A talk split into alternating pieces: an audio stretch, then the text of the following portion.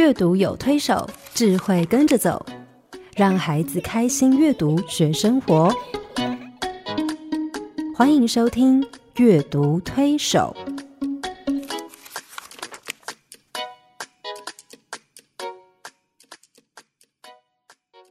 听众朋友，你好，我是黄乃玉。听众朋友，大家好，我是刘青燕，欢迎再次加入阅读推手的行列。黄老师，我们上个礼拜谈到啊几种特殊需求的孩子哈，一种是听障的，另外一种是视觉障碍，还有唐氏症，还有肢体障碍的孩子。我想，我们从这些创作者在故事里面呈现他们的样貌，其实我们很深刻的体会到一件事情是，这些孩子跟我们其实没有什么差别。对，虽然他们身体有某一部分的障碍，对，其实创作者是鼓励孩子，也鼓励我们这些大人用正常的一般的眼光去看待他们，然后去体会他们，同理他们。是。如果我们越能够摒除表象的偏见，我们就越能够看到这些孩子的真心。嗯嗯，而且你也更能够体会这个世界原来是这么的不一样，因着我们的不一样，所以更精彩，对不对？更精彩。如果大家都一样，我看 我们精神压力都会很大吧？大家都在竞争，可是有一些人他根本就不要跟我们竞争。是，所以我们说这些孩子是爱妻儿，就是上帝派来的天使哈，angel。嗯，对。那这个礼拜，我想我们继续来看。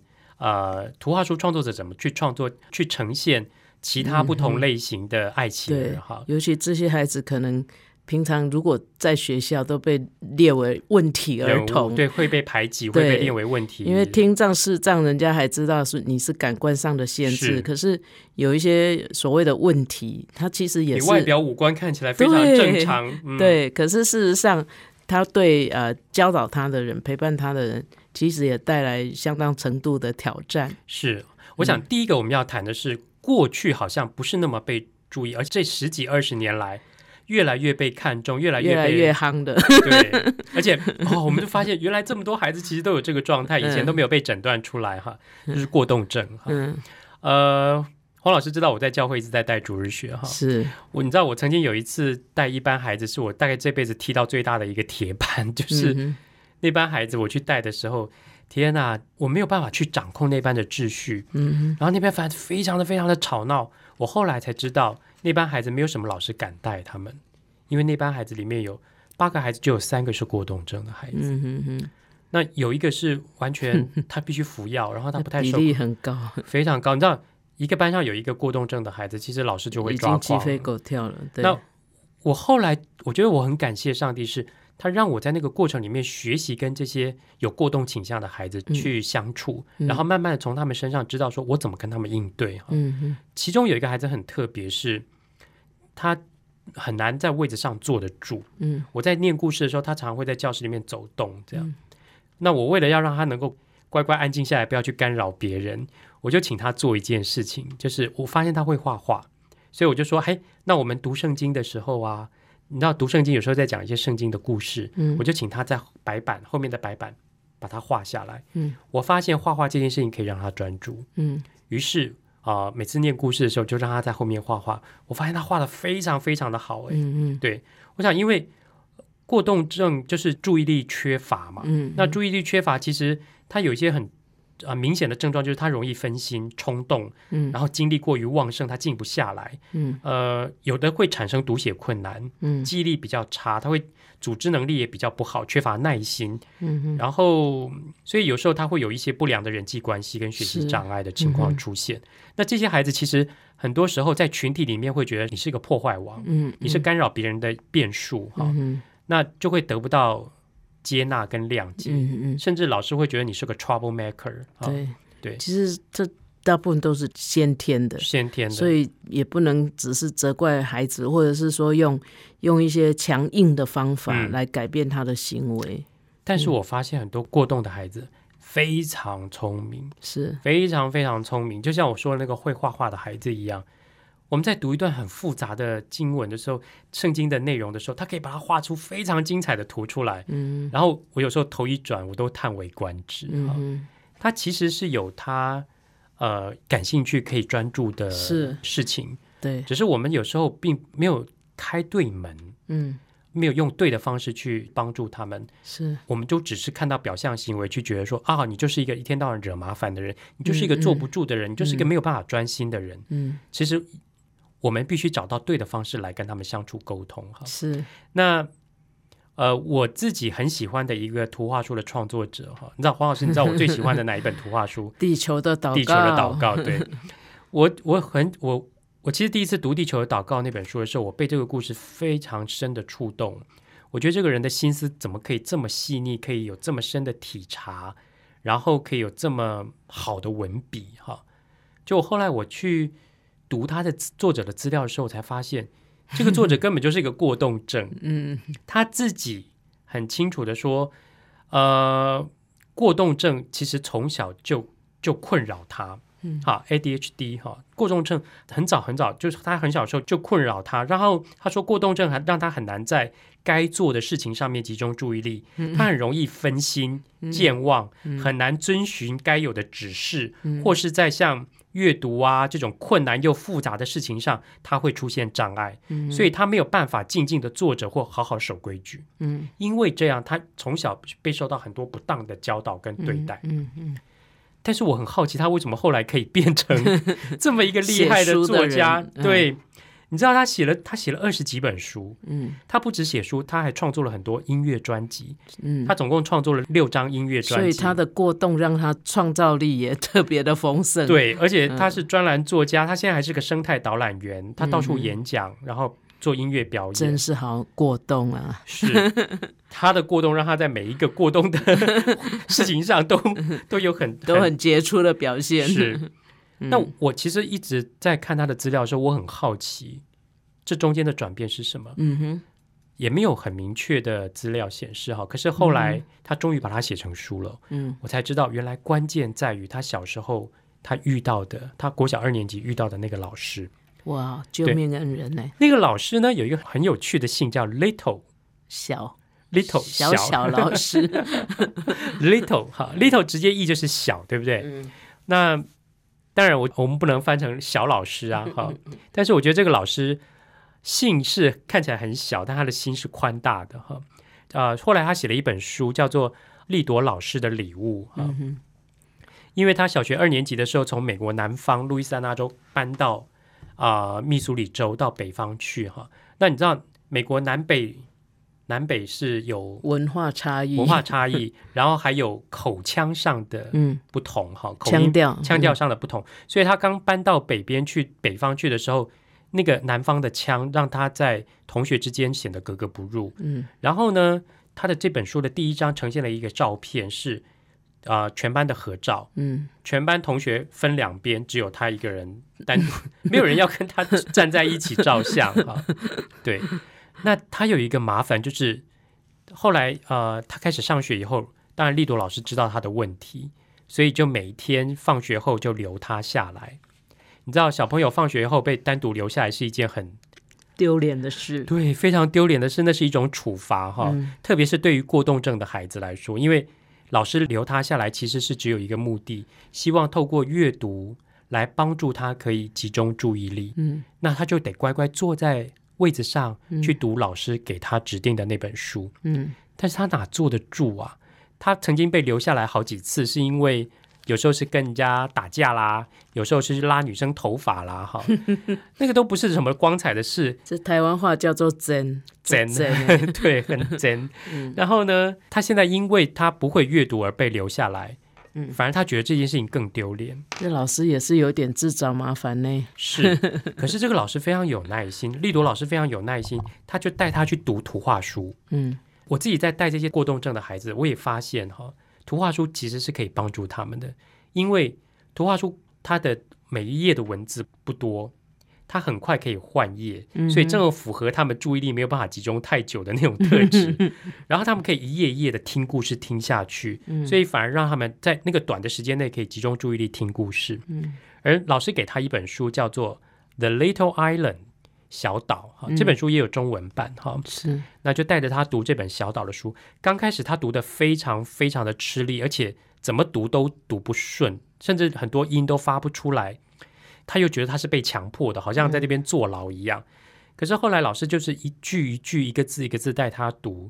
当他慢慢进入到书的内容的时候，他开始从那个书里面介绍的那个小岛联想到，他每年暑假的时候爷爷曾经带他去度假的那个岛。嗯，他们在岛上一起抓鱼，嗯一起探险，就像这个书里面介绍的那个小岛很像。嗯于是他就越读越顺，嗯越读越顺，越读越顺。嗯最后那一天，他终于把一本书读完了。嗯他说，那个是他生平从小到大第一次把一整本书从第一个字读到最后一个字。嗯在那个之前，他完全没有办法好好把一本书读完，嗯然后他有很严重的阅读障碍。嗯可是那天在丽朵老师的协助下，他从第一个字读到最后一个字。从那之后呢，丽朵老师就不停的帮他选书，每天放学留他下来陪他读过一本又一本的书，一本又一本的书，就这样读了两年的时间。嗯，哇，两年呢？，对，那半个大学了。是啊，他说，呃，到很多很多年以后呢，他自己成为作家了。嗯他成为作家以后呢，他出版的第一本图画书，他就寄给丽朵老师。嗯他在上面还写了一段字，他说：“呃，丽朵老师，谢谢您，过去你送我这么棒的阅读的礼物，嗯。今天我也可以送你一本我创作的书。嗯，丽朵老师送给他的礼物就是他付出的时间，是。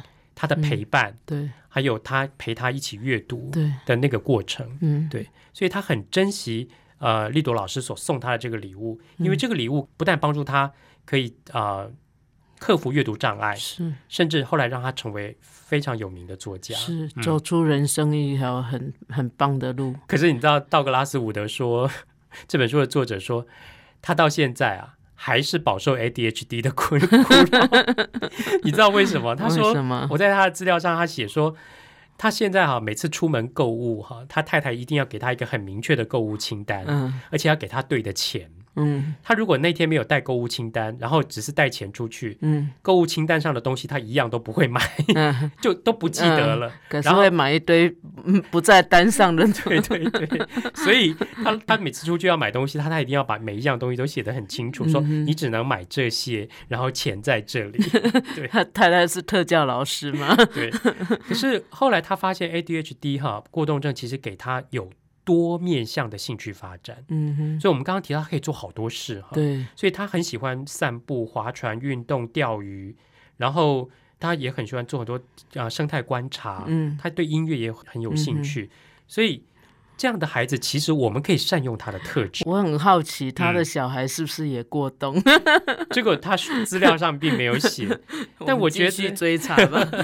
但我觉得呃，如果我们大人哈，包括嗯父母，如果可以善用这些孩子的特质，嗯，其实可以让他因为过动，他没有办法在一件事情要专注太久，嗯，嗯但是他可以多元发展。对。可是如果嗯父母不懂的时候，就一直骂，一直骂，对，然后孩子就会很没有自信，一直造成他的挫折感。对对，然后也会很多罪恶感，因为觉得为什么别人做得到，我做不到。嗯，所以他原来也许是聪明的，也许有很多能力，可是因着这个自尊心哈、严重受创，然后就没有自信，嗯，可能他的才能也都发挥不出来。是，哈、我我觉得这样的孩子应该在我们的社会，我现在回想，我小学应该有好几个同学都是这样的。嗯，可是呢，因为当时的啊、学校啊，当时的教育界也不懂这个，就总觉得说你反正，而且我觉得心理学有很长一段时间还蛮崇拜那个行为矫正、啊 行为改变行为改变指数，对，对，嗯。然后就是用正增强跟负负增强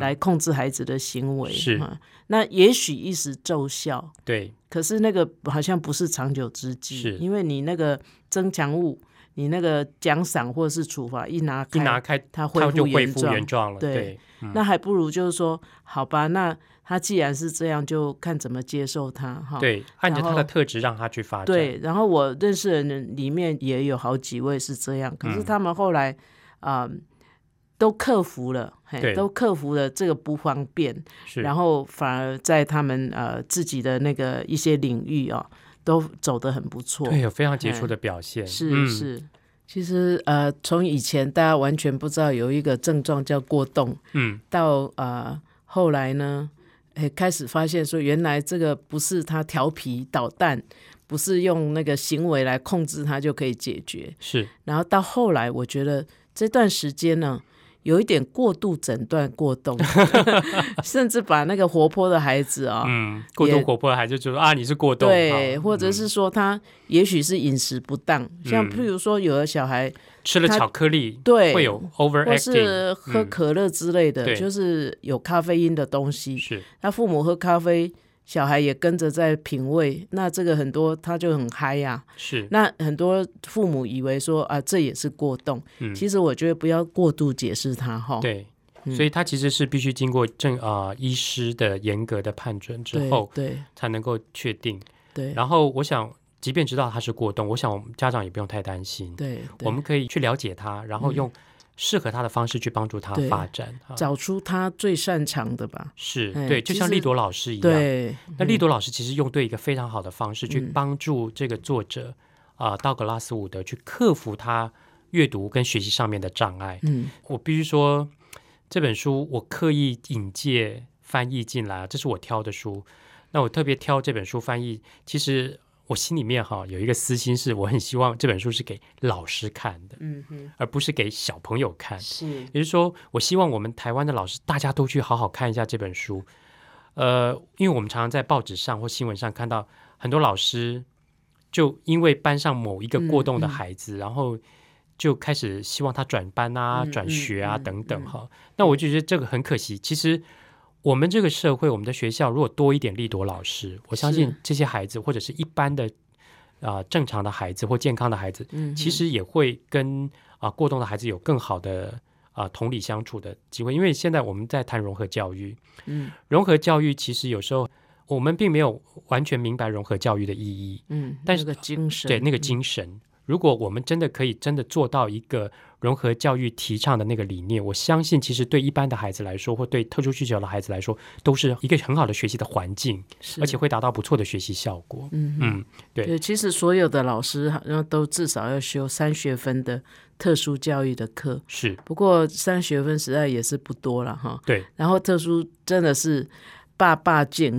爸爸镜。对我们光讲一个 ADHD，其实嗯它如果要细分又有很多种，对，对。所以我们只是概略的，就是大概哈有知道说嗯。有一种就是过动，他注意力呃比较不能集中，集中。然后需要大人额外的一些协对助，，像道格拉斯伍德这位作者，他其实注意力比较不能集中，他是。让他产生学习阅读上的障碍。那嗯。其实很多时候我们在看呃学习阅读障碍的孩子，其实他背后有很多成因。对啊，我们在当阅读推手，也不得不呃要了解一些哈。其实有一些小孩不是不阅读，他其实是有障碍，有障碍。对对他阅读上本身有障碍，而那个障碍并不是他的感官缺陷，不是他的智能障碍，不是他的情绪困扰，或者是环境等等因素造成的，而是他的身体造成的。是像很多学习障碍的孩子，是因为他的中枢神经功能异常，嗯导致他在学习或运用上有一些困难。嗯而这些困难就会导致他，比如说他的动作协调性比较差，精细的动作比较做的不是那么好，语言发展也比较慢，或者是视觉听力啊、呃分辨力比较差。那嗯他们就比较容易因为这样而挫折，不容易专心，甚至有点过度冲动，学习意愿就不会太高，因为他在学习上不断的没有办法突破，而且感到挫折，加上人际关系也可能出现一些问题哈。嗯但是这些东西其实是可以被克服的。嗯，那大人的角色真的非常重要。哈，是我想到一个我们也很喜欢的创作者叫啊、Patricia Polacco 普拉寇是普拉寇女士哈。我们在节目里面也介绍过好几本她的书，对，像平克与薛伊，对还有很著名的什么雷公高、对，还有或是传家宝贝。是。我想我们在还节目里有你最爱的柠 柠檬的的滋味，，对，你看 随便想一下就有。我们介绍 他这么多本书，想当然尔，他是一个厉害的创作者，他是一个了不起的创作者。那普拉克女士呢？她大学主修艺术史，然后得到艺术史的博士学位，她创作了五十几本图画书。然后他的创作其实大部分都是从他的成长经验过程里面去提炼出来的素材跟内容哈。嗯可是很少有人知道，除非你很了解这个创作者，你才会知道他其实从小就有很严重的学习障碍。嗯对他的学习障碍后来也是因为得到一个老师帮助他，帮助他去克服，了解他的状况，帮助他克服这个障碍之后，他才能够顺利的学习。嗯，要不然，其实他刚开始念书的时候非常的挫折哈。是你知道，普拉 o 有犹太人的血统，嗯，那他的外公呢，其实是犹太裔的。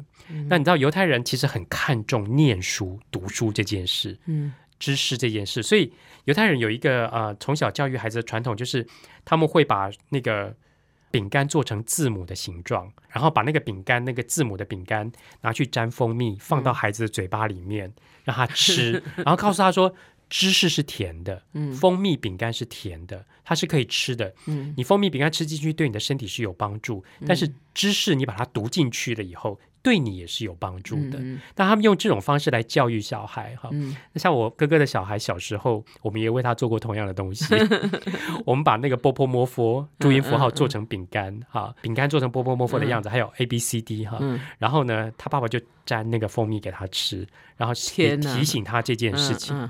那 Placo 的外公从小就告诉他说，知识是甜的，蜂蜜也是甜的，所以我们要吃蜂蜜，也要阅读，也要好好的阅读。普拉克知道很好的比喻啊，对，非常好的比喻。可是那个时候他还没有上小学，所以他唯一喜欢做的事情就是画画。他不停的画画，不停的画画，每个人对他的画都非常的赞叹。所以他小学以前其实是非常有自信的，嗯，好，也得到很多的肯定，嗯。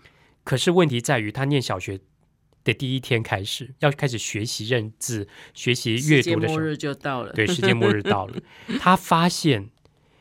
同学都可以把句子念完，而他念不出来。是，别人都可以把一篇文章念完，他读的坑坑巴巴，甚至大家听不懂而嘲笑他，因为他只要看到那些歪七扭八的线条，你知道，我们看的是字，对不对？一行一行的字，在他们眼中看起来那是歪七扭八的线条，他完全没有办法分辨。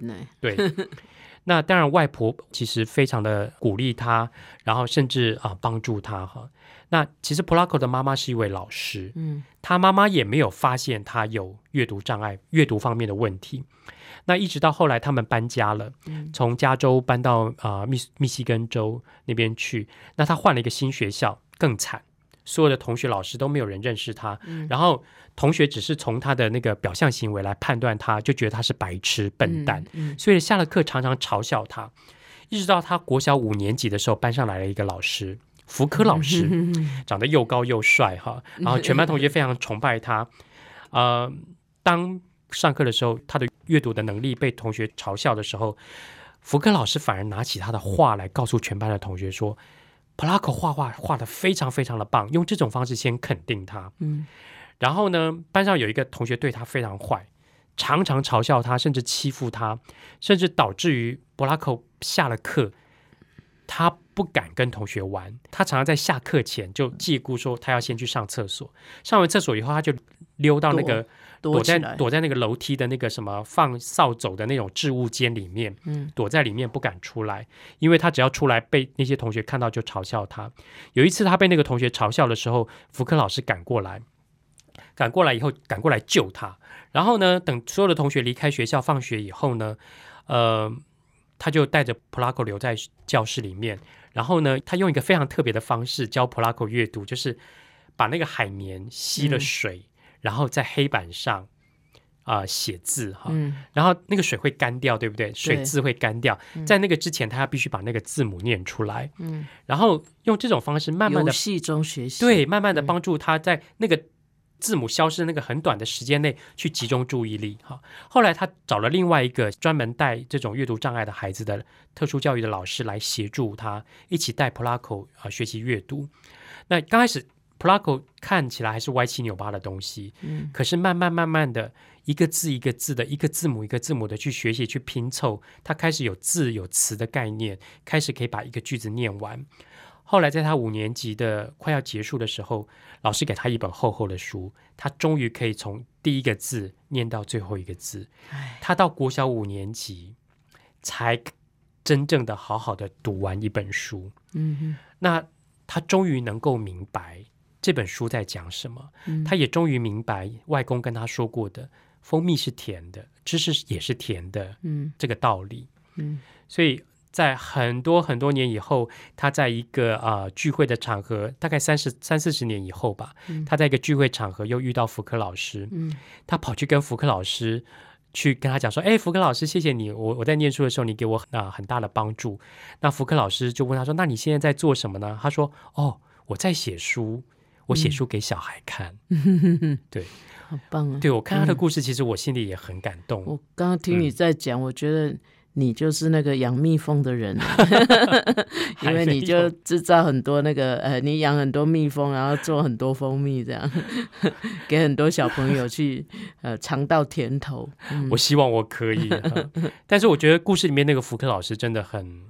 嗯，第一个他察觉出这个孩子的特别啊，他画画画的很好，可是他有阅读障碍，阅读方面的障碍，那他找专业的人来协助，嗯，然后一起来帮助他度过这个难关。有时候有就是那个关卡，对，过去了就好了，对。他一旦那个自信被建立起来了，他知道他这个能力是有的，他跟别的孩子没有什么差别。他把那个挫折感去除掉以后，嗯，他开始能够自我肯定。我相信他那方面的能力就会越来越强，越来越强，越来越强。有时候这些孩子是需要更多的鼓励跟跟支持的。啊，对。其实我觉得。当我们对阅读这件事情啊，知识知识越多的时候，对，就发现其实阅读是一个非常复杂的过程。对，我们以为说哦，看到你只要明眼人，嗯，你只要看到字，你就会啊，对你只要对有人教你，嗯，那你就可以读。其实那是一个非常复杂的过程，是，而且它所需要，它用到像我们现在可以看到脑的一些啊 function，嗯，你就。你就会看到说，其实阅读这件事情是整个脑全脑都在动，都在动的。对，所有的各部哈都在工作。嗯，嘿，那像这个啊，不管是利多老师或者是福科老师，嘿，我就觉得说，他们不是只有专业的知识，对，因为要做这件事情，其实回到那个还是他们要爱，嗯，有足够的爱才会给他动力去用到这些专业的。技能跟知识，对不对？对，我觉得有一些老师可能他也也修了一些学分，也大概有一些。可是如果你爱不够的话，其实这些孩子还是很可能被忽略的。是对，我想那个还是心态上的问题了。是我们如果可以跟这个孩子以等高的态度去看待他的状况，去了解他的问题，然后我们用爱去支持他们、鼓励他们、帮助他们，呃，用对的方式去引导他们。我相信他们这些难关突破之后，他们可以在。他们所感兴趣的那个部分有很杰出的表现，像道格拉斯伍德，他写出很棒的故事，创作很棒的音乐，他是生态导览员。呃，像那个啊，普拉寇，他写出创作出这么棒的图画书，而且他的图都画的非常好哈。嗯嗯，其实我们知道的很多很厉害的伟人，嗯，甚至我们真的觉得他们很了不起的这些人，其实很多人都有。啊，小时候都有阅读障碍，譬如说爱因斯坦，他他爱爱因斯坦他就是一个阅读障碍。嗯，那个爱迪生他是 ADHD 的，嗯啊，爱迪生是注意力过啊不集中过动症。然后亨利福特，福特汽车这么多人开，他也是有阅读障碍。嗯，毕卡索也是，毕卡索。嗯。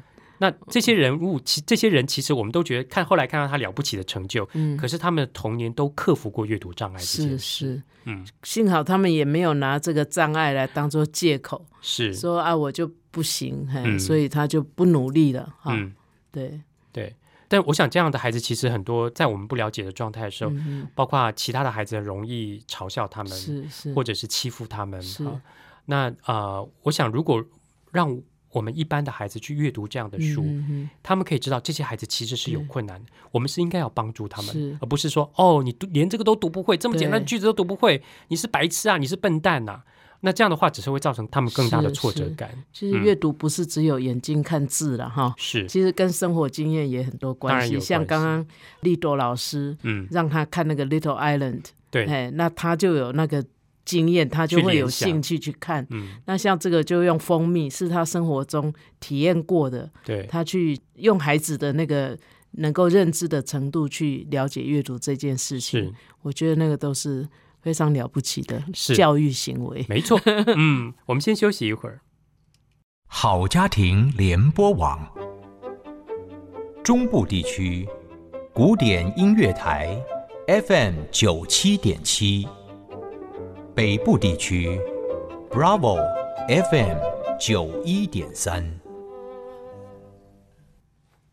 听众朋友，我们刚听了青燕老师讲了两个呃伟大的老师的故事啊，幸亏那个老师他们呃有爱心有智慧哈，让呃这两个故事的主角，哈，他们能够突破他们学习上的障碍，不管是过动症还是呃阅读障碍，哈，那呃让他们不至于成为一个一无是处的人，而能够走出他们的路，做出很好的看的书，让我们现在的人，呃，即使我们在台湾，他们在。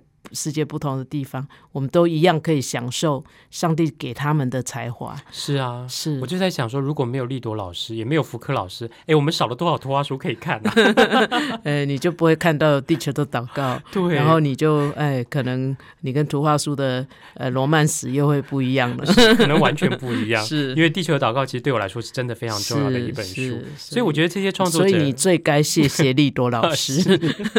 所以我觉得这些创作者他自己有很深刻的。经历跟体会，他其实跟我们上个礼拜介绍的那几本书，其实有一个共同的理念，就是我们不要去看这些孩子，虽然跟我们不一样，但不要去看他们的表象，跟他们的表象行为，是，而是得想办法去看到他们的内心。是，那像丽朵老师、福克老师也是，他们都看到这些孩子内在的那个发展的潜能，对，看到他们的心，然后去用对的方式去引导、帮助他们，去突破那个难关之后呢，对，反而。就让他们可以有一番非常棒的成就跟作为。那这些这些孩子，特殊需求的孩子，虽然表面上看起来跟我们不太一样，但是我想心是一样的。是对，就像我们接下来要谈的这本书，接下来要谈的这群孩子，如果我们不了解他们，我们会更排挤他们，因为他们可能就是所有孩子眼中的那种标准的白痴笨蛋。嗯，因为他们是智能方面发生问题哈。嗯，那啊。一般智能障碍，一般智能发生问题，是智能障碍指的是那种持续性的功能限制。它的特质包括呃，我们智力测验有有 I Q 嘛，哈。那一般的诊断是智力在介于七十到七十五，甚至更低。好，那这样子的话就会被归类为它智能发展是有障碍的。对，比较轻度的是七十到七十五，然后更低的话，可能有中度或重度的智能障碍。那他们有一个检测量表，在十个领域当中。有两个或两个以上出现自理障碍，那十个检测量表包括生活自理能力、家庭生活、社会技能、社会社区的运用，还有实用性的学业。啊，包括休闲娱乐、工作、沟通能力、自我指导、健康与安全，在这十个呃领域当中，它如果出现两个以上，他没有办法自理。就可能表现出他是有智能方面的发展障碍哈。那对于这样的孩子，我们一般的孩子不理解，嗯，就会说啊，你是白痴，你是笨蛋哈，或是更难听的话，或者是更难听的话，这些话其实是非常让人受伤的，而且会让他们觉得更挫折。对，也许他本来只有两个方面能力受到 那个两个领域方面他的能力比较不足，但是。一辈子从小到大不断的接受这样的挫折，被否定的时候，他可能连自我存在的价值都意义的价值感都没有了。对，可能超过五个、十个都都没有自己。其实家里有这样的孩子哦，他的手足也受到影响。是啊，很多我知道有一些他们的手足兄弟姐妹在外面都不敢跟人家说，很丢脸啊。对他觉得很丢脸，可是事实上。呃，用平常心，用一种比较健康的态度来看，也是我们需要教导孩子的，是不是？回头去看这样的孩子啊，把表象的那些不同去除掉以后，其实这些孩子的心比任何孩子都要纯真，是。单纯。对。他们，甚至呃，虽然你看他们的智力发展停留在某个阶段，意思是他们的思考，嗯，他们的能力比我们简单很多，嗯。那心也比我们单纯很多，对对，不像我们那么复杂，不像我们会勾心 斗角，不像的我们会会会揣度别人，或者是猜忌别人，或者是或者是在背后骂别人。其实像卢卢云哦，你我都很喜欢的这位这位神父神父，嗯，对他，你看他得了耶鲁跟呃哈佛哈佛的两个博士，哎。然后他当了呃一辈子的教授，可是他老的时候，他就选择到加拿大的一个方舟团体。然后他遇到了第一个啊智障，那是很重度智障的人，是叫亚当。后来我看他的一一个录影啊，就是说他觉得他是遇到亚当之后，他才真正认识他自己。是因为外人都用他的学位，用他的呃职位，嗯。用那样在看待他以至于他也搞不清楚自己是谁了，以为自己就是那么伟大。是。一直在遇到亚当，亚当根本不晓得他是什么博士，是是什么教授，他只当他是一个人，人，所以他就必须要用最真实的自己来面对亚当。嗯，所以他觉得他呃，就是在亚当身上得到很多。对，我看到那一段，我非常非常的感动，是。因为我们常常以为呃。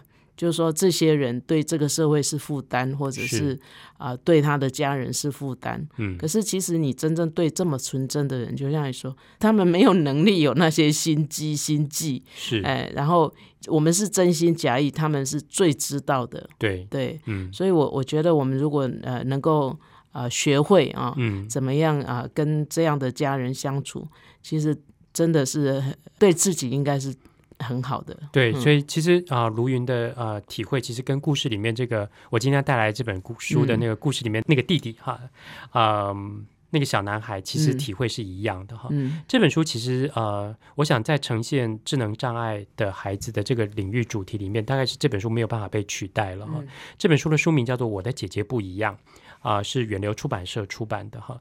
故事里面，你看，这个就是这个小男孩的第一人称叙述了，我的姐姐跟别人不一样。那个不一样在哪里呢？照理说，大部分就弟弟的观点来说，姐姐应该怎么样？应该是照顾他的人、保护他的人、照他的人哈。可是对他来说，姐姐却成为他的负担。嗯他去哪里，姐姐就喜欢跟。嗯然后呢，他反而要照顾姐姐，要照他姐姐，而他姐姐的这些因为智能发展的障碍，所以他的表现很多的行为表现会让其他的孩子觉得很可笑，然后觉得很幼稚，而他常常因为姐姐被嘲笑而觉得非常的呃羞愧哈，然后他就甚至渐渐的想要疏远姐姐，不想跟姐姐一起出去玩这样。有一天，他必须跟姐姐一起出去选要送给外婆的生日礼物。然后呢，他们就去百货公司找，找了很久。你知道他们在找礼物的时候，这个小男孩一心只想要找他要送给外婆的礼物，可是姐姐一下要买这个，一下要买那个，哈，就像对，就像是一个孩子，就像一个很幼稚的小孩这样，他就觉得说他姐姐在那边，然后很丢脸，他就一下要带来带去。后来他们终于买了给外婆的礼物之后呢，姐姐说她要去上厕所，那姐姐是女生。她总不能带她去女生厕所，他又觉得说带一个白痴姐姐，哈、傻傻的姐姐去厕所很丢脸，所以他就跟她姐姐说：“你往前走哦，然后再往左转，然后再往右转，然后你就会看到那个指标，那个就是厕所。”这样，然后就放着姐姐自己去上厕所了。他说：“我在这里等你哦，哈，你要赶快回来。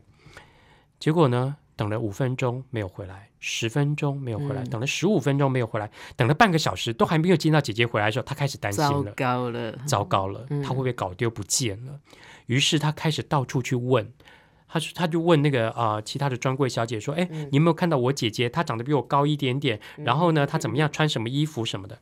啊，那个专柜小姐搞不清楚，说：“你姐姐？你在担心你姐姐干嘛？你都这么大了，你姐姐一定有办法，上了厕所一定会有办法回来的。”他心里想说：“你不了解啊。好了，他说我的姐姐不一样了。好，他也不能讲出口，他也不敢讲，他只好自己去找他姐姐。在找的过程里面，他一来他开始担心姐姐真的不见了，嗯而这个担心让他开始感到害怕。嗯第二是他开始回想起很多姐姐过去对他的好。包括姐姐曾经很努力的写卡片给他，嗯。然后在一些事情上啊、一起陪伴他哈、他开始一定很怕失去姐姐，对他开始害怕失去姐姐，然后他开始想，其实姐姐也很棒，姐姐很会逗小孩，她很很很会哄小 baby，甚至她也很会跟那些比她年年纪小很多的小孩跟他们一起相处。他想到姐姐各种不同的好，嗯，而就在那个时候，他发现姐姐在一个嗯一个服装专柜的那边逗一个小 baby 玩。那因为那个小 baby 的妈妈呢在忙着挑衣服，然后他在那边逗那个小当 baby 是 对，他在那边当保姆哈。那他一到的时候，那个小宝宝的妈妈就跟他说：“哎、你姐姐真了不起，她真的很会照顾小宝宝。”这样哈。然后他才去抱住他姐姐说：“你怎么在这里？我找你找好久。”嗯，那从那天开始，他开始知道姐姐啊、呃对他的意义跟重要性，而且他真的看到姐姐内心那个单纯纯真，可以跟孩子沟通相处的那种那种纯真的心，所以他开始嗯、呃对他的姐姐的态度有一些改变，甚至在他姐姐生日的时候，他写了一张卡片给她，说：“他说谢谢你成为我的姐姐，你是一个了不起的姐姐。”这样，嗯，那我想，其实这个孩子就是看到姐姐那个单纯的内心之后，他开始对姐姐的态度有一些改有一点观。失而复得的那种嗯感觉。所以啊、呃我想这些创作者都是在帮助我们，尤其是尤其是当我们是一般健全的、正常的孩子的时候，我们怎么去看待这样的孩子？对，不要被他的表象行为或他的外表嗯嗯，而产生一些刻板印象。是，对是。嗯，不过对孩子来讲，那个真的也不是我们告诉他，有时候就是借着看图画书，对，他去体会哈。嗯，因为这种说真的，没有自己亲身经历过，也很难呐、对哦，因为我们毕竟都是人嘛。是，那一个孩子他也是有他的面子的问题，嗯。他也有他要啊、呃面对的一些困境，还有他的失望吧。嗯，就像你刚一开始讲的，姐姐本来是应该都比我厉害的啊，对，对，人家别人的姐姐都怎样怎样怎样，嗯嗯，然后我这姐姐是这个样子，对。我觉得那个对孩子来讲是一种失望，然后那个失望是没有办法被改变的，对，嘿，所以怎么去面对那种失望，然后呃重新去调整自己哈，然后嗯开始懂得欣赏，是，嘿，甚至为这样的事情感恩。嗯我有时候看那个有一个电视节目叫《真情部落格》，里面有各式各样的家庭故事。嗯嗯，哎、嗯我就常常呃会看到有一些案例就是这样，因对为家里有一个特殊的手足，嗯然后他们小时候是怎么样，然后后来走过人生的一些事情。嗯，所以其实黄老师刚刚讲到那种手足的失望，其实嗯。我的体会也很很深刻哈。嗯。其实有时候手足在面对这种啊、你的手足呃，你的哥哥姐姐或者兄弟姐妹有这样的状态的时候，不一样的状态的时候，嗯。其实他的那个失落感很大。是。我自己之前啊、去年出版了一本书嗯。啊、其实就在谈，也用同样的方式在谈一个类型的孩子哈、就是呃自闭症的孩子。那我也同样是用手足的那种角度去看一个哥哥面对一个自闭症的弟弟，嗯他一开始的失望、失落，到后来怎么样去了解他、去接纳他、帮助他、陪伴他的那个过程哈。因为妈妈一直告诉他说。啊、在怀孕的时候，妈妈就在告诉他说：“哎，这个弟弟出生以后就可以陪你玩了。”可是没想到，这个弟弟出来以后，谁都不理，是谁都不理，甚至到六岁了，他还活在他的世界里面。他的世界里面根本没有任何人，只有他哈。嗯那这个哥哥当然就经历一个非常失落的过程，甚至常常因为不了解弟弟而做出一些冒犯的举动，让弟弟有很强烈的情绪反应。嗯他搞不懂弟弟的世界里面到底存在着什么，嗯嗯而他要怎么走进去。嗯。如果他走进去了，他是不是就可以跟弟弟可以变成朋友，可以跟他有一些互动跟相处？嗯那这个问题一直困扰他，一直到后来他们捡到了一只受伤的小鸟，嗯。那只小鸟啊、他们一起照顾它，然后照顾到那个小鸟，他发现弟弟可以跟那只小鸟对话，但是那只小鸟病好了之后，伤好了之后，他却一直想要飞出窗外，却被困在这个嗯，他们家的这个世界里面，所以后来他们决定放他走了。那当然，那个弟弟的情绪反应非常的强烈，会打头啊，会尖叫。嗯而那个时候，弟弟开始本来爱画飞机的，后来开始变成爱画鸟，嗯而哥哥也参与他一起画鸟的过程。嗯因为画鸟，他们开始有了互动跟沟通。而在那个过程里面，他开始有盼望出现了。嗯他希望有一天弟弟可以走出那个世界，或者他可以走进弟弟的世界，然后让他们可以真正的手牵手在一起。哈，嗯那我写这个故事其实是因啊、很多人问我说，我为什么会去写一个自闭症孩子的故事？哈，我有一个很深的感触是，其实我写这个故事是要跟跟一对兄弟道歉的哈。嗯那那对双胞胎兄弟是我在啊、呃一个教会的宝贝班里面啊、呃所遇到的一对自闭症的兄弟，那他们是双胞胎。嗯那那个时候啊、呃你知道那对双胞胎非常特别，嗯长得很帅，嗯然后但是他们不跟人家互动。嗯那他们每个礼拜来教会就就是会在墙壁贴的那个纸上面画画，他们会画很精密的地下铁道图，嗯，他们之间也不沟通，会沟通，哦但是是外星语，我我们听不懂。然后呢，我每个礼拜看他们画，我就非常的羡慕。然后我就想说，诶，如果画画可以跟他们沟通的话，我是不是也可以参与？嗯所以有一次，他们通常都是从一个从左边画，一个从右边画，画到最后那个地下铁道会通在一起。嗯于是我就好奇的，有一次我就拿拿了笔从中间开始画，嗯没想到他们画过来，发现中间我挡住他们的时候，兄弟两个开始有非常强烈的情绪反应，又打头又尖叫，哎呦，一直到他爸爸后来嗯制止他们，然后安抚他们为止。我后来才知道，我不能贸然踩进这些孩子的世界，嗯我是一个很大的干扰变相。嗯嗯那我没有了解他们，我自以为是的以为这样可以跟他们沟通，事实上是错的。嗯那我写这个故事，其实其实有一个很重要的目的，是我们要能够真正了解这些孩子，嗯然后你才能够真正用对的方式去帮助他们。嗯所以我写这个故事是要跟他们兄弟两个道歉。所以我，我后来我想，我在看这么多这一类型的图画书，这些创作者一直在帮助我们这些健全、正常、健康的孩子，在面对、在了解这些特殊需求的小孩，是。我们怎么去帮助他们，怎么看待他们，怎么用一个对的心态去面对他们，这个其实啊、呃会影响我们之间的互动，然后也有也会影响我们个人对他们的判断。如果我们都从表象行为去看，那这些孩子真的是非常奇怪。嗯嗯。但如果我们撇开了表象行为，去看到他们的内心，这些孩子其实都有上帝赋予他们一颗天使般的心。嗯嗯，好，我们今天节目就到这里告一个段落。接下来我们来听听看黄老师有什么小叮咛。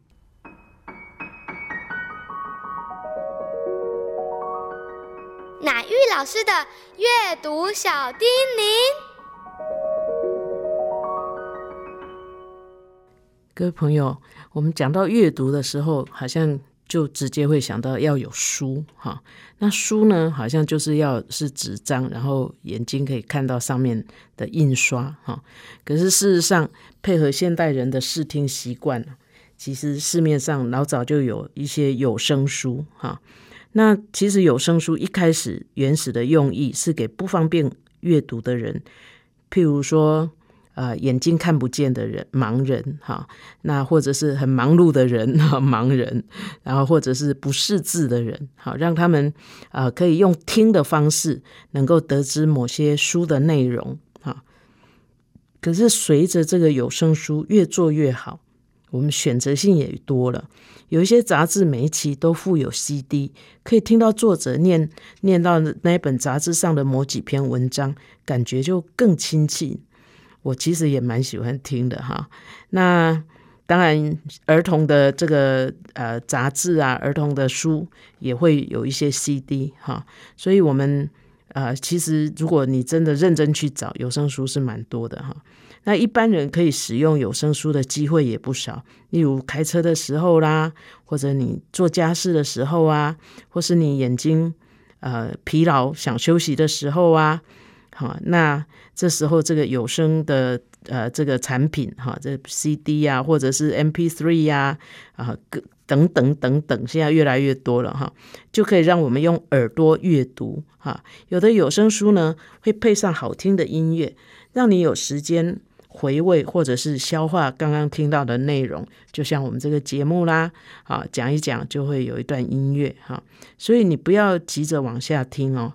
其实音乐不是只是为了稀释这个有声书的内容，它是可以调整整个乐听的速度哈，也就是你听的时候有一段音乐，你就可以回味一下，哎，刚刚聊了什么？我觉得很有意思啊，我觉得怎么啊？我我希望怎么样哈？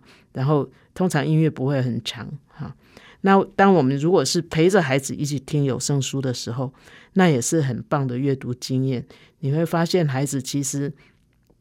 只要我们不吵他，他会啊、他会在听着声音的时候，他自己在脑海里面去制造那个画面。其实那又是另外一种享受啊、所以呢，呃，当当孩子在仔细听的时候，你也会发现，哎，你的孩子好像注意力的那个啊、时间呢，越越来越长了哈，他能够专注的时间越来越长，这也是有声书的一个呃很好的功能。本节目由 FM 九七点七台中古典音乐台制作播出，邀您一同享受阅读，丰富孩子的生命。如果你对这个节目有任何想法、建议，我们都很欢迎你在 Apple Podcast 留言打分评星，也邀请你订阅这个节目，并分享给身边的朋友。感谢您的收听，我们下集再见，拜拜。